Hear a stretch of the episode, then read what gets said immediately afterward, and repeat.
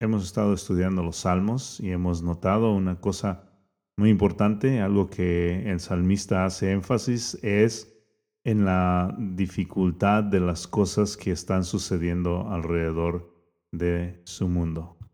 Hemos notado que el salmista enfrenta esas cosas difíciles y que no las ignora. Hemos visto que el salmista no pretende vivir una vida que ignora la realidad, todos los problemas que están sucediendo alrededor y tratar de mostrar que todo está bien, que todo está, eh, que todo es color de rosa alrededor, sino que él enfrenta las cosas difíciles que hay alrededor. Y es por eso que los salmos nos ayudan mucho para saber o para aprender cómo procesar las cosas difíciles de esta vida. Los salmos nos ayudan para saber cómo procesar las cosas difíciles en esta vida. Yo creo que en la historia los ermitaños y los monjes entendieron mal eh, y creo que los cristianos deberíamos de, ser capaces de procesar, eh, de ser capaces de enfrentar eh, la realidad, de enfrentar las tinieblas, de enfrentar el pecado, eh, todas las cosas malas que suceden en este mundo. Y creo que deberíamos de ser capaces de procesar eh, todo esto eh, de una manera que no nos convirtamos en personas aisladas, adormecidas, de una manera que no sentimos eh, nada de lo que está sucediendo afuera. No deberíamos de, convertirnos eh, de una manera eh, totalmente cínica. Y, aunque eso es lo que, esa es la tentación que viene a la mente siempre, ¿no es cierto? Porque con todo lo que sucede, uno quisiera convertirse en una persona aislada y adormecida o, cerrar los oídos y cerrar los ojos para no estar viendo lo que está sucediendo afuera, ni sus efectos, ni estar mirando todas las tragedias que están sucediendo, eh, todo, todo lo que sucede alrededor y podríamos convertirnos en personas que no nos importa eh, lo que está sucediendo allá afuera, todas las tragedias, y, es como si eh, usted toma su teléfono y, mira eh, todas las malas noticias que están sucediendo y, usted simplemente lo vuelve a guardar, ya no le afecta mucho. Eso es lo que sería convertirse en una persona ya fría, que ha cerrado eh, sus ojos y sus oídos a lo que está mirando y oyendo y, ya no le afecta mucho. Y aquí está lo que el salmista hizo, o lo, que el salmista dice, en particularmente el Salmo 10. Le invito a que en este momento pueda tomar su Biblia y lo abra en el Salmo 10. Lo que los salmos nos ayudan a hacer es a enfrentar la realidad eh, con toda su, oscuridad, con toda su, su dificultad que tiene, con toda su maldad, con todo su pecado, y nos da una manera para procesarlo sin convertirnos en personas insensibles que ya no nos importa o adormecidas que ya somos indiferentes o tan cínicos que ya no que ya no, ya no nos, nos convierte en personas que ya no tenemos nada que ofrecer a este mundo. Y por eso la pregunta adecuada es entonces cómo podemos eh, enfrentar este mundo eh, con, con esperanza. ¿Cómo podemos continuar siendo personas vibrantes con esperanza en medio de un mundo que se presenta eh, como un mundo sin esperanza. La otra pregunta que nos va a ayudar a introducir nuestro estudio es preguntarnos si es posible que como iglesia, si es posible que todavía podamos vivir una vida que se regocija, ser, personas que se regocijan en medio de tanto trauma. Y cuando hablamos de trauma, hablamos de eh, trauma nacional, eh, trauma a nivel mundial o trauma a nivel personal. ¿Cómo podemos procesar todas estas cosas?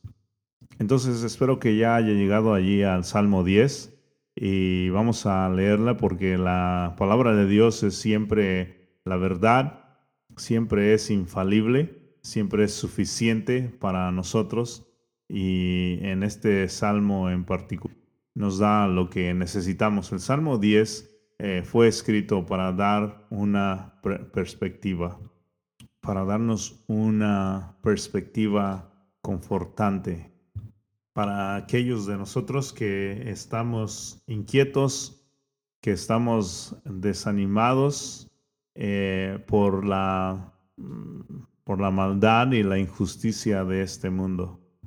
Entonces lo que el salmista nos da en este Salmo 10 es algo que nosotros necesitamos y que lo necesitamos hoy.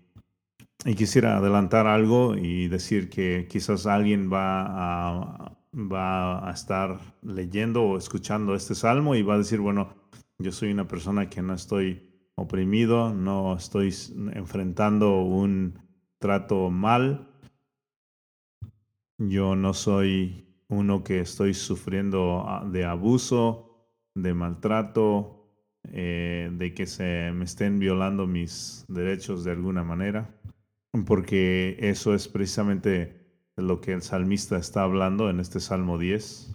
Entonces, para usted, si usted está pensando así, déjeme decirle esto, que eh, si usted quiere ser un cristiano que está listo para y preparado para ayudar a otros cristianos que pueden estar pasando por esas situaciones, entonces usted debe eh, poner el Salmo 10 en su arsenal. Si usted quiere tener algo para ofrecer de ayuda a alguien que ha sido abusado, si usted quiere tener una palabra de confortamiento para una persona que ha sido maltratada, si usted quiere tener consejo para ofrecer a alguien que ha sido ah, oprimido, entonces usted necesita el Salmo 10. Entonces, para concluir con esta idea, entonces eh, no, no podemos decir eh, yo no necesito un salmo como este porque yo estoy bien, yo no estoy siendo maltratado, no estoy enfrentando ninguna situación mal, todo está yendo bien conmigo. Eh, nosotros como cristianos no tenemos el derecho de decir eso porque vivimos en un mundo que está entregado al pecado, que enfrenta constantemente eh, la maldad y la injusticia. Entonces, como creyentes, todos debemos de aprender cómo procesar la realidad de el abuso, la realidad de la injusticia. Necesitamos todos aprender cómo procesar eh, el abuso, el maltrato en las vidas nuestras o en las vidas de otros. Entonces quiero animar a la iglesia para que pueda, podamos, podamos estudiar juntos y podamos aprender el Salmo 10, podamos procesarlo y guardarlo allí en, nuestra, en nuestro arsenal, en nuestra bolsa, para que siempre lo podamos usar para nuestras situaciones difíciles o para las situaciones de otros. Y, en base a eso puedo garantizarle que uh, este salmo, estas situaciones que el Salmo va a tratar eh, aplican directamente a muchas personas que están aquí el día de hoy. Entonces vamos a leerlo, yo lo leo y usted puede seguirme y luego después vamos a, proveer el contexto y algunas aplicaciones. Y leo de la Reina Valera y dice versículo 1, ¿por qué estás lejos, oh Jehová, y te escondes en el tiempo de la tribulación? Con arrogancia el malo persigue al pobre. Será atrapado en los artificios que ha ideado, porque el malo se jacta del deseo de su alma. bendice al codicioso y desprecia a Jehová. El malo por la altivez de su rostro no busca a Dios. No hay Dios en ninguno de sus pensamientos. Sus caminos son torcidos en todo tiempo. Tus juicios los tiene muy lejos de su vista. A todos sus adversarios desprecia. Dice en su corazón, no seré movido jamás. Nunca me alcanzará el infortunio. Llena está su boca de maldición y de engaños y fraude. Debajo de su lengua hay vejación y maldad. Se sienta en acecho cerca de las aldeas. En escondrijos mata al inocente. Sus ojos están acechando al desvalido. Acecha en oculto como el león desde su cueva. Acecha para arrebatar al pobre. Arrebata al pobre trayéndolo a su red. Se encoge se agacha y caen en sus fuertes garras muchos desdichados. Dice en su corazón, Dios ha olvidado, ha encubierto su rostro, nunca lo verá. Levántate, oh Jehová Dios, alza tu mano, no te olvides de los pobres. ¿Por qué desprecia el malo a Dios? En su corazón ha dicho, tú no lo inquirirás. Tú lo has visto, porque miras el trabajo y la vejación para dar la recompensa con tu mano a ti se acoge el desvalido. Tú eres el amparo del huérfano. Quebranta tú el brazo del inicuo, y persigue la maldad del malo hasta que no halles ninguna. Jehová es rey eternamente y para siempre. De su tierra han perecido las naciones. El deseo de los humildes oíste, oh Jehová. Tú dispones su corazón y haces atento tu oído para juzgar al huérfano y al oprimido, a fin de que no vuelva más a hacer violencia el hombre de la tierra. Hasta allí la escritura. Ahora déjeme decirle lo que está pasando aquí en este salmo. Eh, lo que vemos en los versículos 2 al 11 es lo que se llama, como dice aquí en el versículo 18, el hombre de la tierra el hombre de la tierra. Esa es la descripción que nos da de los versículos 2 al 11. Y esta frase, el hombre de la tierra, caracteriza a la maldad del hombre, a la maldad en el mundo, a la maldad en el hombre que está en el mundo, que se caracteriza por explotar a otros para ganar o para tener ganancia para ellos mismos en el versículo 2 nos dice que esta gente o este hombre es arrogante y persigue al pobre. En el versículo 3 nos dice que este hombre o este tipo de, de personas se jactan del deseo de su alma. Y de ahí brinque al versículo 7. Y en este versículo 7 nos habla de lo que está en su boca lo que habla este tipo de hombre. Dice que llena está su boca de maldición y de engaños y fraude. Esto es que usan el engaño para, para obtener lo que ellos quieren. Son opresivos con la gente más débil e indefensa. En el versículo 8 la imagen es gráfica, eh, lo presenta de una manera eh, gráfico. La situación dice que se sienta en acecho cerca de las aldeas, está allí en escondridijos para matar al inocente. Y en el 9 continúa diciendo esta situación como una escena de un león que está desde su cueva acechando para, para matar al inocente, para arrebatar al pobre. Y esa descripción del hombre de la tierra, el hombre de maldad, es eh, lo que está sucediendo el día de hoy en nuestro mundo y eso es lo que estaba sucediendo en el mundo en el tiempo que el salmista escribió. Eso es lo que estaba sucediendo en el tiempo que el Señor Jesucristo vino a la tierra. Eso es lo que continúa sucediendo y es lo que seguirá sucediendo hasta que el Señor Jesucristo ponga su reino aquí en la tierra. Entonces vivimos en un mundo en el que estamos rodeados de gente que está practicando la injusticia y que eh, va a usar todo su poder, toda su, su inteligencia, toda su sabiduría que tenga para explotar al pobre y para oprimir al inocente, para quitarles, para obtener todo lo que ellos quieren ganar y, obviamente de lo que el pobre, el inocente, el débil no puede defender. Eh, ese es el mundo en el que vivimos, es el mundo que nos rodea.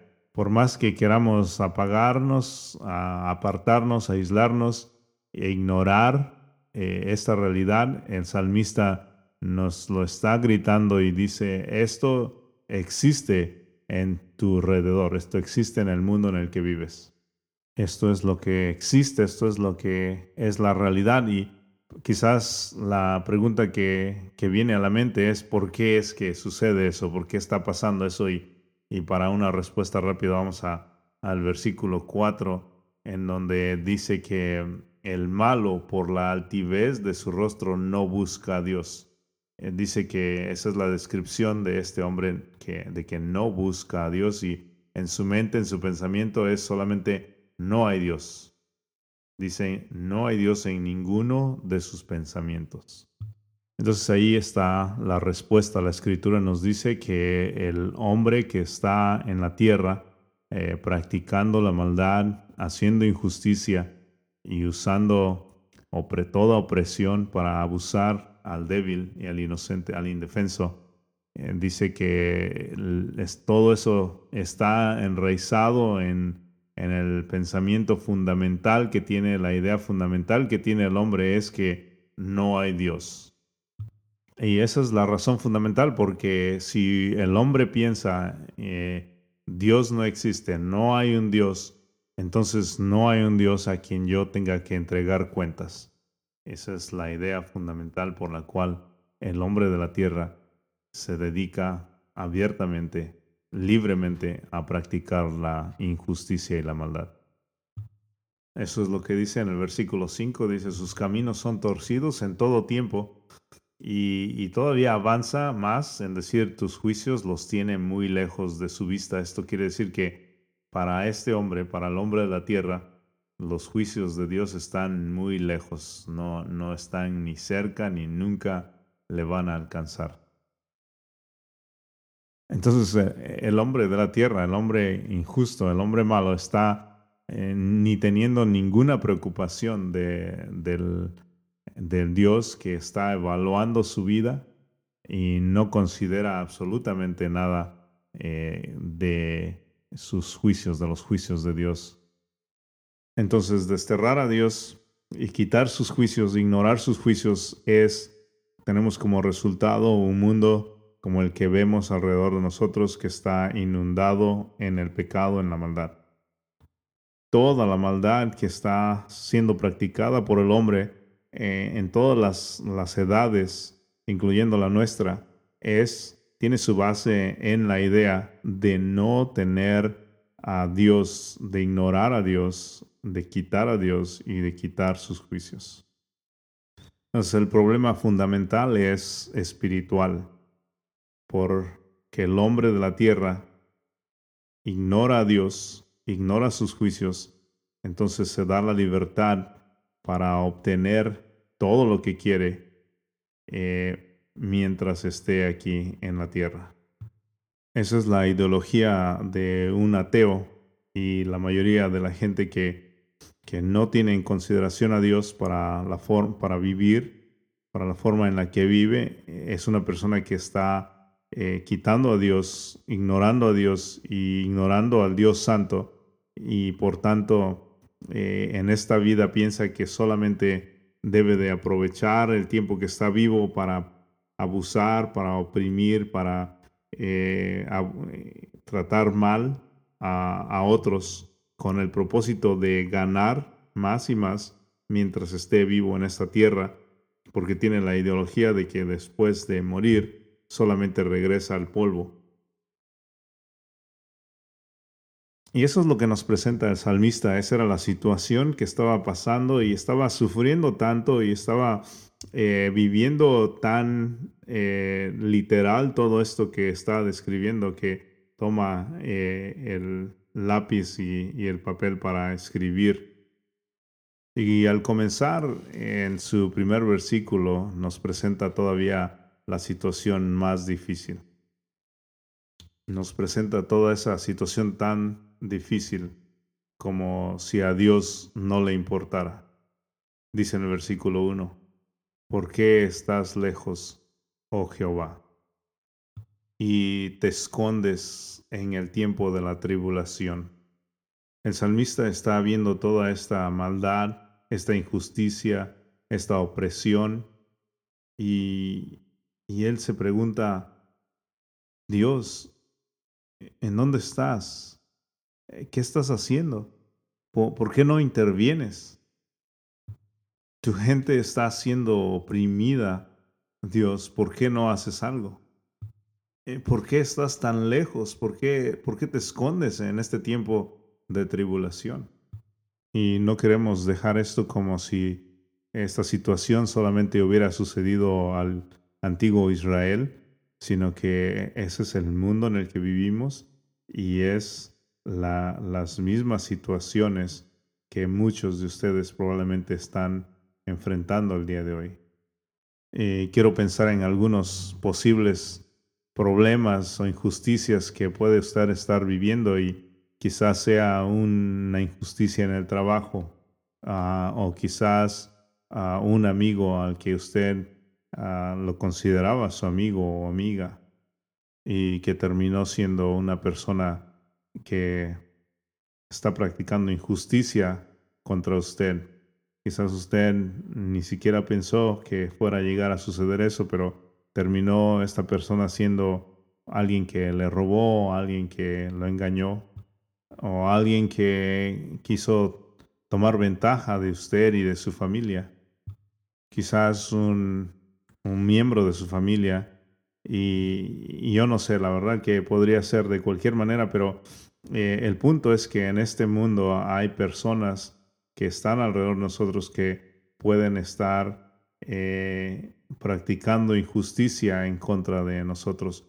Y eh, quizás puede ser alguna persona que con sus palabras dice que es un creyente, que cree que hay Dios, pero que con sus hechos lo niega y, viven como el hombre de la tierra, como lo describe este salmo, pensando en que solamente debe de preocuparse por obtener toda la ganancia que pueda, aunque tenga que oprimir, aunque tenga que engañar, aunque tenga que tomar ventaja, solo lo que quiere es eh, tomar, tomar la oportunidad de esta vida para, para ganar, eh, aunque tenga que practicar injusticia. Entonces quizás alguno de, de ustedes sea la persona que ha sufrido injusticia, abuso o cualquier otro tipo de opresión. Eh, quizás usted se identifica con el versículo 8, en, en, que usted ha sido una persona Ah, que ha sido acechada y, que ha sido atacada, como lo describe ahí en ese versículo 8, eh, por un, eh, una persona que se esconde para matar al inocente. Y todo esto quizás lo ha llevado a, a, pensar a un punto en el que usted piensa igual que el salmista, eh, pensar llegar al punto de pensar, Dios, ¿por qué estás tan lejos? Y llevándolo un poquito más allá, quizás usted, igual que el salmista, no solamente está sufriendo las situaciones difíciles e injustas en este mundo, sino que todavía mira a su alrededor y parece que eh, el malo, el hombre de la tierra, el injusto, parece que está todavía prosperando en lugar de sufrir una consecuencia. Quizás usted ha visto que la persona que le ha hecho algo injusto eh, parece que ya eh, se salió con la suya, parece que ganó y parece que no hay nada que lo traiga a la justicia y usted está mirándolo. Quizás ese es usted el día de hoy. Y eso es precisamente lo que nos describe este salmo. Mire, el versículo 6 dice que eh, esta persona injusta dice en su corazón, no seré movido jamás, nunca me alcanzará el infortunio. Eso es lo que piensa el, hombre de la tierra.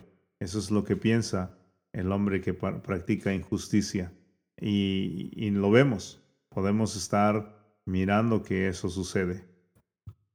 El versículo 11 dice que este hombre que está practicando injusticia dice en su corazón, Dios ha olvidado, ha encubierto su rostro, nunca lo verá. Esa es la idea que tiene el injusto. Está pensando que él nunca va a ser enjuiciado, porque él piensa que Dios nunca ha visto nada, nunca va a ver nada. Entonces note que esa es la escena, eso es lo que sucede. Eh, puede estar sucediendo que la persona que está oprimiendo, que está practicando injusticia, sea una persona a la que todo parece como que nadie, nadie puede traerlo a justicia. Eh, él se ríe, él está llevando una vida eh, tan normal, parece que nadie puede hacer justicia a este hombre. Entonces eso es devastador. Eh, el estar observando que la persona eh, injusta que está oprimiendo está llevando una vida aparentemente mejor que la de uno y, que no hay nadie que lo pare. Eh, es devastador. Entonces es bueno preguntarnos, y quiero preguntarle a usted, ¿cómo está lidiando con estas situaciones? Eh, porque este tipo de situaciones son las que hacen que la gente se convierta en una en una persona cínica. Ese es el tipo de situaciones que si no sabe usted cómo procesarlos de una manera bíblica, usted se convierte en una persona amargada. Se convierte en una persona que tiene resentimiento en su corazón y aún apuntar esa amargura hacia Dios. Y puede llegar al punto de decir, eh, Dios, ¿en dónde estás? ¿Qué estás haciendo? ¿Por qué has cerrado tus ojos a mis problemas? Entonces, si este problema no se, no se procesa correctamente, esto va a destruir, puede destruir el vivir una vida cristiana correctamente convirtiendo a uno en, amargado, frío, eh, incapaz de dar fruto, eh, incapaz de servir y ignorando el amor y el cuidado que, que Dios ha mostrado para con nosotros. Entonces, ¿cómo procesamos todo esto? Si esto está pasándote, si tú estás pasando por situaciones como estas, difíciles, ¿cómo estás procesándolo? cuando estás viendo que el injusto o el opresor o el abusivo eh, está saliéndose con la suya y tú estás quedándote allí sufriendo con la situación que, que quedó, ¿cómo vas a procesar esto? Eso es lo que tenemos en este salmo, eso es lo que el salmista está haciendo. Y entonces es importante que nos preguntemos cómo vamos a, usarlo, cómo vamos a, a, tomar provecho de esto, cómo vamos a, a ayudar a alguien para que pueda procesar esta situación. Entonces aquí en el Salmo 10 quiero darte cuatro cosas que tú puedes traer a la mente. Cuatro cosas que tú puedes traer a la mente. Si estás en una situación en la que tienes que dar un consejo a alguien que está sufriendo por estas situaciones horribles, si te comienza a, decir situaciones horribles de opresión o abuso, entonces, ¿qué es lo que tú vas a sacar para ayudar? déjame decirte que eh, debes sacar el Salmo 10. Y debes de sacar verdades que están aquí en el Salmo y, por eso las voy a, las voy a resaltar para ti. Y la primera de estas verdades que quiero que recuerdes es que Dios ve. Quiero que recuerdes que Dios ve que Dios sí ve. Observe el versículo 14, dice, tú lo has visto. Tú lo has visto. Dice, tú lo has visto porque miras el trabajo y la vejación para dar la recompensa con tu mano. Entonces, ese es el consejo. Esa es la primera cosa a recordar. Dios mira. Si usted está aconsejando a alguien, a la persona oprimida, a la persona que está siendo abusada, usted le dice, Dios sí está viendo, Dios lo ha visto.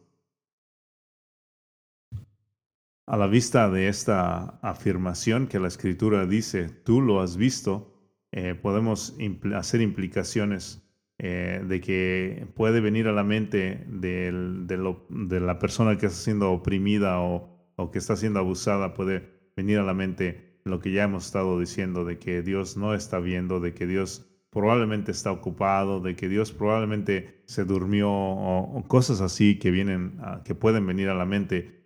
Pero observe la manera en la que lo pone este versículo. Dice, tú has visto porque miras el trabajo y la vejación y es como prácticamente eh, afirmar de que Dios está mirando cada situación que está sucediendo. Y es, es de consuelo saber que Dios lo ha visto, cada detalle del abuso, de la injusticia, Dios lo ha visto. No hay ninguna cosa que, que esté fuera de su vista. Entonces note la esperanza eh, que hay en esta escritura. Toda injusticia, toda opresión, todo abuso, todo Dios lo ha notado, Dios lo ha visto y lo va a llevar a juicio. Y Él va a hacer juicio a cada persona que esté haciendo abuso, opresión, practicando maldad. Eso es confortante. Y quisiera darle una ilustración para que podamos ah, recordar esta verdad de que Dios ve. Eh, por ejemplo, hay en la, en la sociedad se ha creado eh, ciertas maneras de que usted pueda ya sea mirar por la puerta cuando alguien se acerca a, alrededor de su casa, algunos orificios que usted puede, donde usted puede mirar quién está afuera o qué está haciendo. También hay otros aparatos más eh, sofisticados que pueden ser usados con su teléfono y usted puede mirar desde lejos eh, qué está pasando alrededor de su casa. Eh, también puede uno mirar si la gente se acerca y qué está haciendo, pero a veces no es tan claro porque mm, la tecnología no llega a, mostrarnos más detalles que solamente ver a la persona que está ah, caminando alrededor, pero eso nos ayuda a entender que eh, Dios está mirando no solamente así como estos aparatos, sino que Dios conoce eh, los motivos, eh, los propósitos del, por qué se hace cada cosa. Entonces si usted es la persona que ha sido, ah, ha estado abusando o ha estado practicando la injusticia, usted debe saber de que Dios conoce la intención, de que Dios ve, de que Él vio y de que Él lo va a traer a la justicia, de que Él lo va a hacer juicio por las cosas que usted ha estado haciendo. Y eso nos ayuda a pasar a la siguiente cosa que quiero que recuerden este día en este estudio. La siguiente cosa es que Dios gobierna. Dios no solamente ve, y fuera un poquito desconsolador si solamente nos dijera la escritura que Dios solo ve las cosas que suceden, pero no se queda ahí, sino que Dios gobierna. Él es el gobierno. Dice el versículo 16, Jehová es rey eternamente y para siempre. Y la primera cosa que quiero llamar su atención es que está en tiempo presente. Dice Jehová es. Y, y eso es que el día de hoy, el tiempo presente, el tiempo presente es en todo tiempo, es rey. Con eso podemos afirmar, y quiero que usted se dé cuenta de que en medio de la opresión, Él es rey. En medio del abuso, Él es rey. Él nunca deja su trono. Él sigue siendo rey, aunque todas las situaciones están pasando, Él sigue siendo el rey. Él lo ha visto todo. Él está gobernando. Y Él tiene un plan para hacer que todas las cosas vuelvan a, ser hechas correctamente. Las naciones que lo han rechazado, todas serán traídas a juicio ante el rey. y todas perecerán de la tierra. ¿Usted ha llegado a pensar que eh, la razón por la que hay maldad e injusticia en la tierra es la evidencia o, es, esto prueba que, que Dios ya no reina?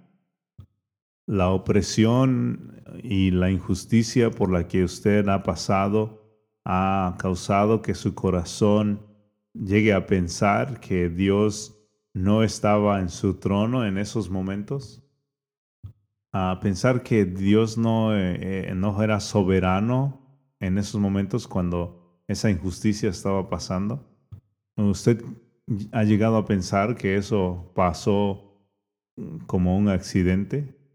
No, y parte del alivio que nos trae el salmista es esta, esta afirmación de que Dios es rey, de que Dios reina, eh, de que Dios gobierna para siempre. Esto significa que en el momento de su necesidad, en el momento en el que usted estaba sufriendo, de que Dios ha estado allí él es rey para siempre y Él va a traer justicia.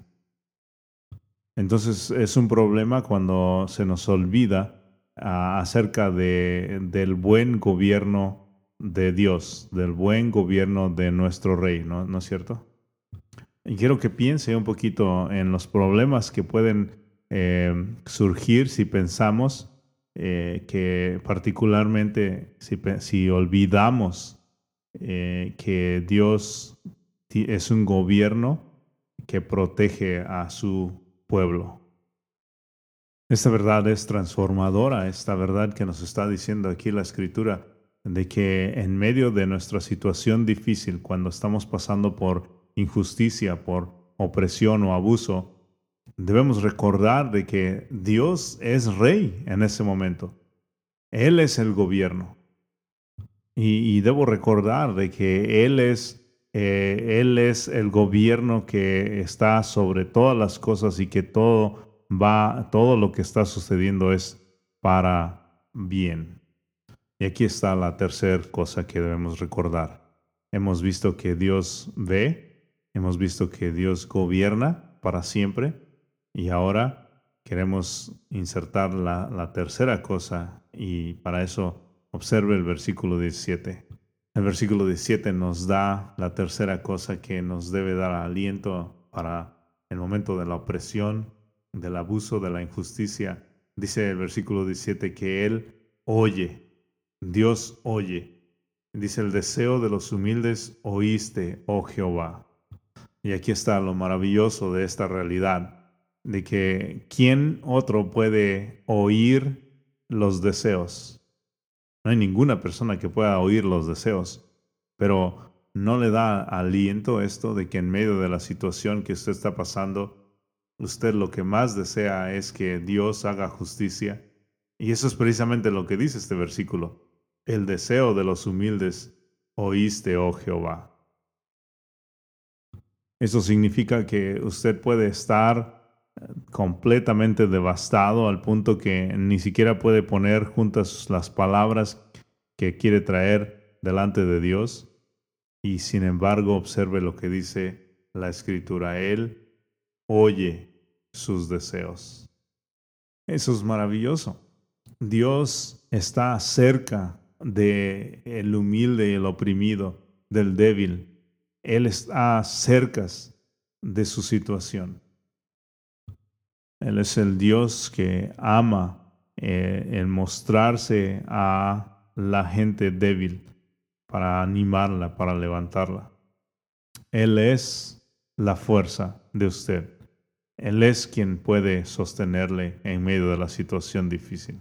Observe lo que continúa diciendo en el versículo 17. Dice, tú, Dios, tú dispones tu corazón y haces atento tu oído. Es la, la, imaginación de, de que Dios se acerca hasta donde usted está para escuchar los deseos de usted.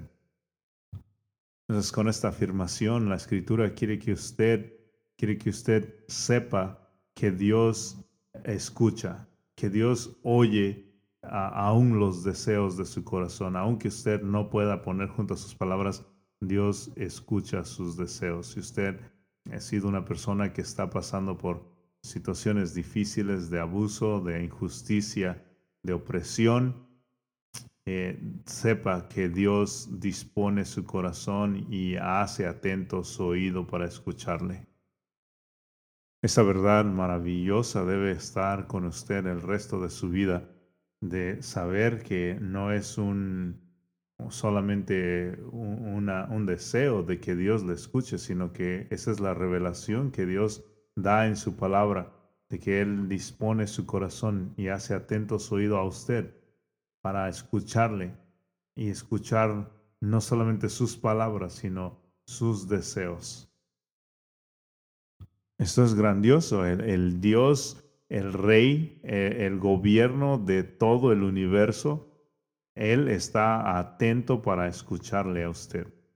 Entonces, si usted está pasando por una situación difícil, de dolor, de opresión, de injusticia, usted debe saber que Dios le escucha. Entonces observe la oración del salmista, observe el versículo 12, dice, levántate, oh Jehová Dios, alza tu mano, no te olvides de los pobres.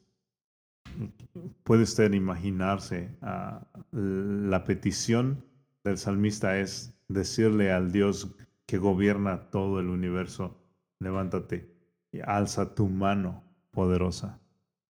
Y versículo 15 dice, quebranta tú el brazo del inicuo y persigue la maldad del malo hasta que no halles ninguna. Esa petición creo que es muy legítima. Cualquier persona que está pasando por una situación de opresión, de injusticia, de dolor, eh, es legítimo que ore a Dios de esa manera y lo podemos ver aquí en esta escritura. Dice, quebranta tú el brazo del inicuo o sea, para la injusticia que está haciendo. Eh, no sé si usted ha estado en ese punto, pero si, si no lo ha considerado, es legítimo de pedirle a Dios que pare la injusticia de la persona que está abusando o de la persona que está cometiendo la maldad. Entonces es bueno y, es justo tener una indignación justa eh, en contra del el malo y el, o el opresor y pedirle a Dios que pare, eh, que lo pare. Hay una especie de piedad falsa que nunca se enoja y no es una piedad verdadera, no es la piedad verdadera. Dice en el Salmo 7, versículo 11, dice que Dios está airado contra el impío todos los días. ¿Se da cuenta? Dios está diciendo, yo estoy enojado contra el impío todos los días. Entonces, si queremos ser más piadosos, debemos estar más enojados, con un enojo justo contra la injusticia y la opresión en el mundo. ¿Y cómo sabe usted que su enojo es justo? Lo va usted a conocer en que su enojo se convierte en oración y en llamar hacia Dios, hacia hacer el llamado a Dios para que actúe en contra de la injusticia. Como ya vimos, Dios escucha. Entonces, ore cuando usted esté enojado. Y finalmente quiero recordarle que Dios actúa. La última cosa que vamos a ver es que Dios actúa.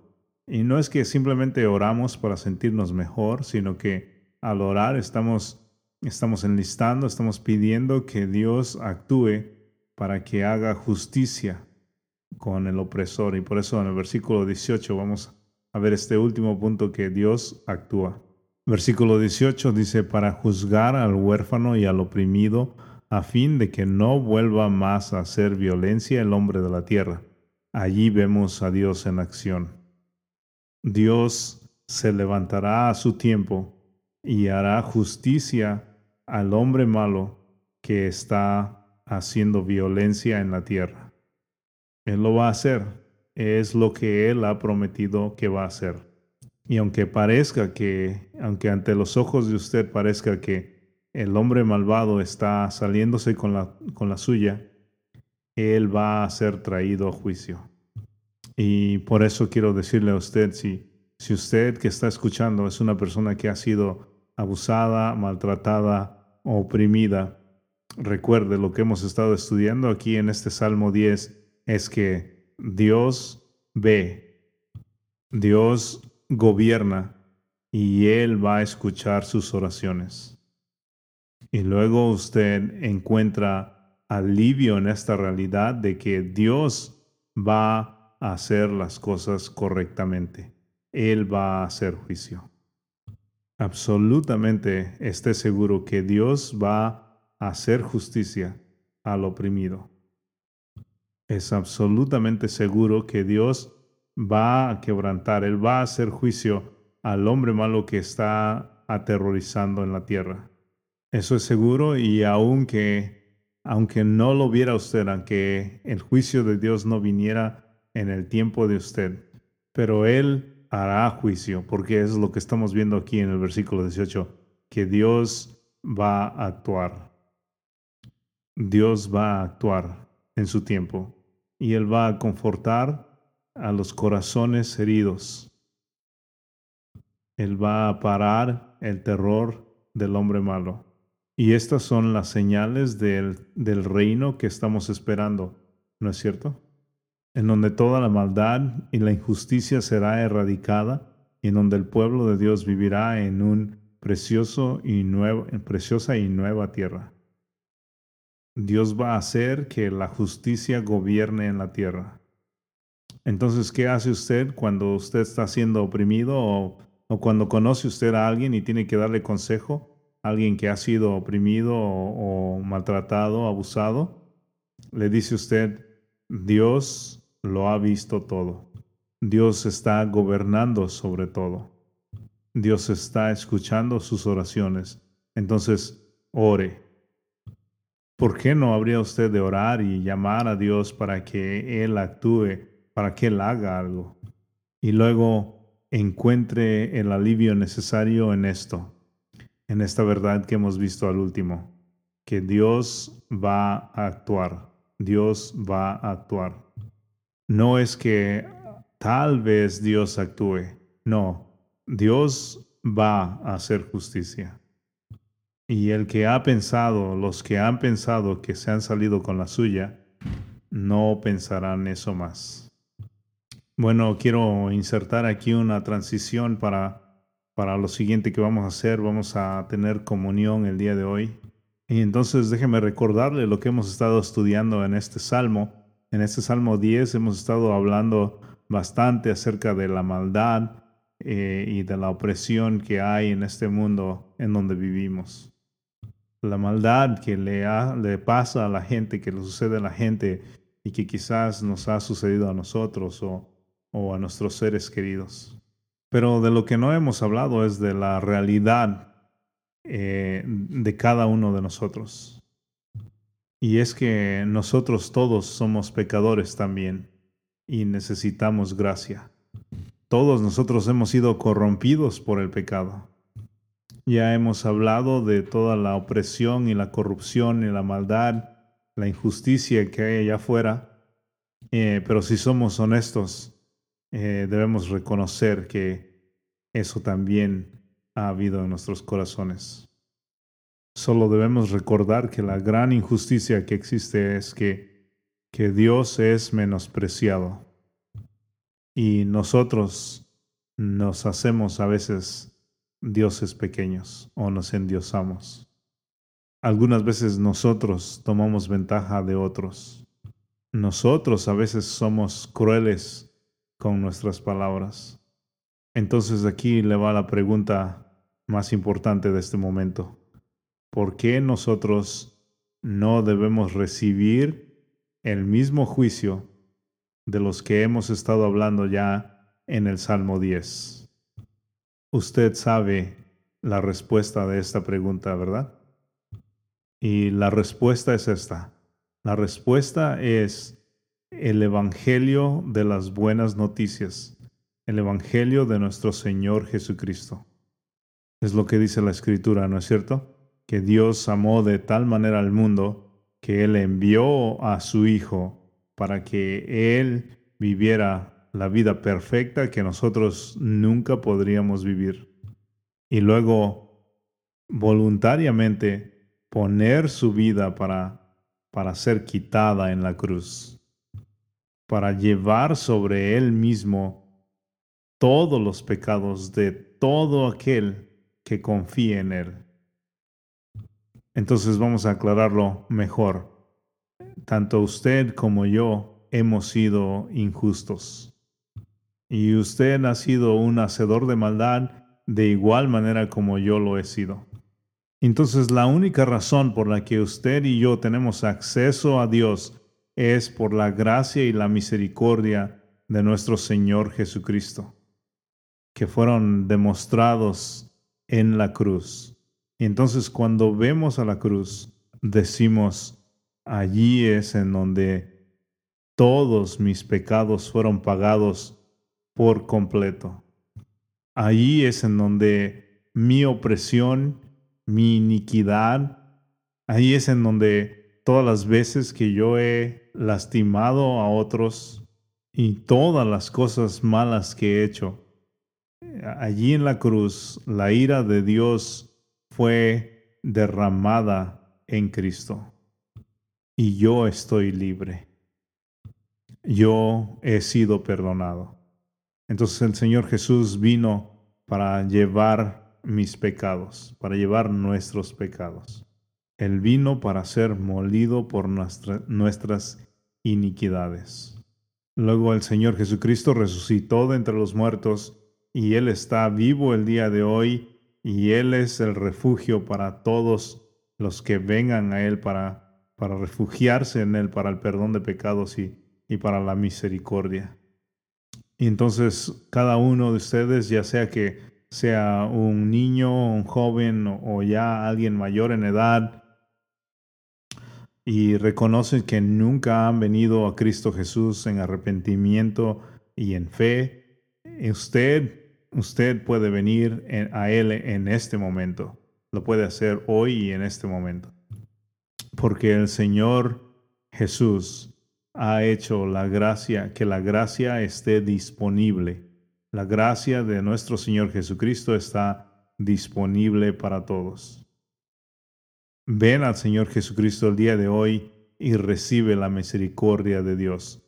En el Salmo 130 y versículo 3 dice, Jehová, si mirares a los pecados, ¿quién, oh Señor, podrá mantenerse? ¿Quién, quién de nosotros podría mantenerse en pie ante el Dios Santo? Ninguno, absolutamente ninguno. Pero continúa diciendo este salmo hermoso, Salmo 130, versículo 4, dice, pero en ti hay perdón para que seas reverenciado. Por eso es que te decimos a ti el día de hoy que hay perdón de pecados en Cristo Jesús. La gracia de Dios está disponible y está disponible para todo el que viene en fe, en arrepentimiento y fe al Señor Jesucristo. Y por eso es que en esta mañana vamos a participar de, la Santa Cena y, lo hacemos cuando comemos el pan, recordamos y cuando tomamos la copa, recordamos, lo hacemos en memoria de nuestro Señor Jesucristo. Recordamos que Cristo murió por nuestros pecados. Él recordamos que Él se dio a sí mismo para que nosotros los pecadores seamos reconciliados con Dios. La escritura nos instruye a que hagamos esto continuamente hasta que el Señor regrese y ponga su reino.